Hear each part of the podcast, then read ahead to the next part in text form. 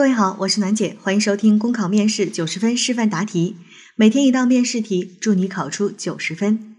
今天的题目是：某社区组织爱心捐衣活动，社区居民捐献了很多旧衣服，但被拿走的衣服却不多，很多衣服都被剩下了。作为活动组织者，你该怎么办？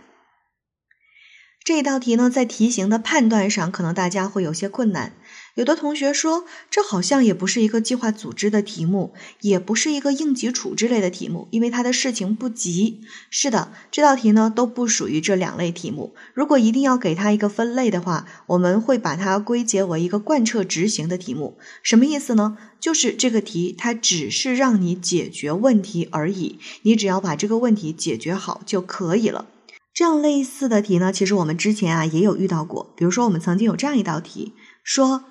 农村建设需要人才，但是高素质人才更愿意去城市，你如何破解这个难题？那这一道题呢，和我们现在看的这一道题就是有类似的，它同样的没有一个紧急的情况，也不需要你去组织某个活动，那无非就是让你解决这个问题而已。那既然是需要解决问题，我们就来看一下，在题干当中需要我们解决一个什么样的问题。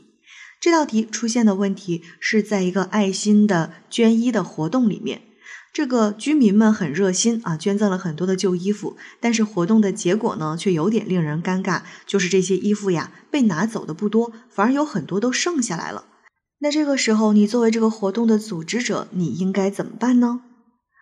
我们有些同学啊，一到这样的题目就会说：“我没干过这样的事儿，我哪知道怎么办呢？”对呀，考试考的如果都是你干过的事情，那还有什么好考的呢？考试就是会假设许多我们没有处理过的事情，我们没有面临过的状况，所以呢，这就会用到我们之前经常有讲到的，就是知识的迁移能力。我们平时在生活当中。也会处理过很多你之前没有见过的事情，那我们是怎么去做的？比如说，你正在家里开心的联网和朋友打游戏，突然间 WiFi 断了，那这个时候想一下，你会去做什么呢？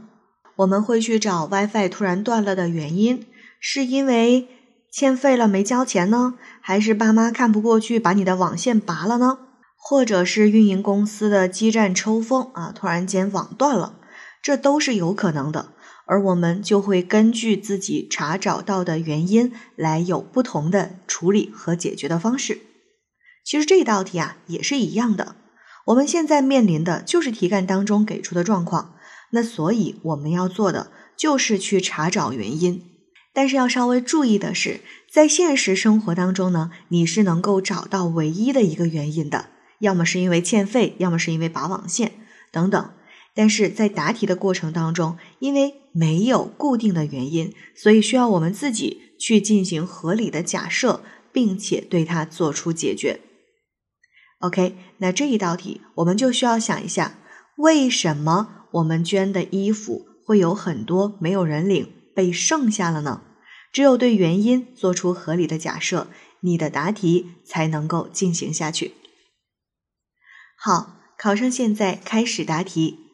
作为活动组织者，组织这一次活动的初衷是为了集大家之力，帮助那些有需要的人。但是捐赠了衣物被拿走的却很少，这样的结果并没有达到我们预期的目的。所以必须要调查清楚出现这种情况的原因，然后对症下药。首先要去调查出现这种情况的原因。那之所以会出现衣物被拿走的少，原因可能有以下几种。一是可能我们的通知宣传不到位，以至于有困难群众没有接到消息，所以衣物拿走的很少；二是我们的通知到位了，但是由于碍于面子和自尊心，有些群众呢不愿意到我们指定的地点去接受衣物的捐赠；三是一些群众担心衣服的卫生状况，不敢去领取。其次，针对出现的问题及原因，我们要有针对性的去解决。第一，换位思考。在帮助群众解决困难的同时，一定要保护好被救助者的隐私和自尊心。如果经了解，大部分困难群众不愿被别人知道自己的窘境，那我们就要灵活变通，采用别的方式去帮助他们，比如把他们需要的物资给送到家里，并且承诺做到不拍照、不发圈儿。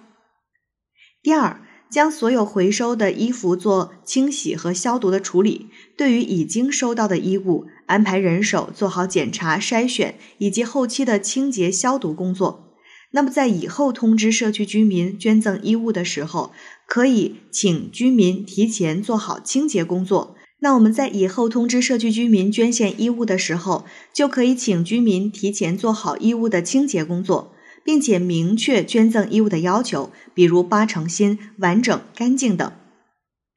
第三，我们也会加大宣传的力度和针对性，通过在社区公告栏张贴通知，或者是跟民政部门取得联系，获取我们社区困难群众的联系方式，有针对性的联系困难群众，告知他们我们捐衣活动的领取地点、领取方式，以及我们对已捐赠衣物的消毒方法等。让他们能够了解到我们活动的详细信息，愿意参加活动，也可以了解困难群众的需要，做好登记，以便能将爱心居民捐赠的衣物与之匹配，有针对性的给予帮助。最后，如果的确是居民们捐赠的衣物较多，超出了本社区的需求，我们会将多出来的衣服进行整理登记，及时与其他的爱心部门联系，找到有需要的群众。把衣服送到他们的手里，并在社区内进行公示，告知群众捐赠衣物的去向。同时，也要把这次活动的不足之处进行整理记录，为以后再次举办类似活动提供经验，积极改进我们的工作。考生答题结束。好了，今天的题目就分享到这儿，我是暖姐，明天见。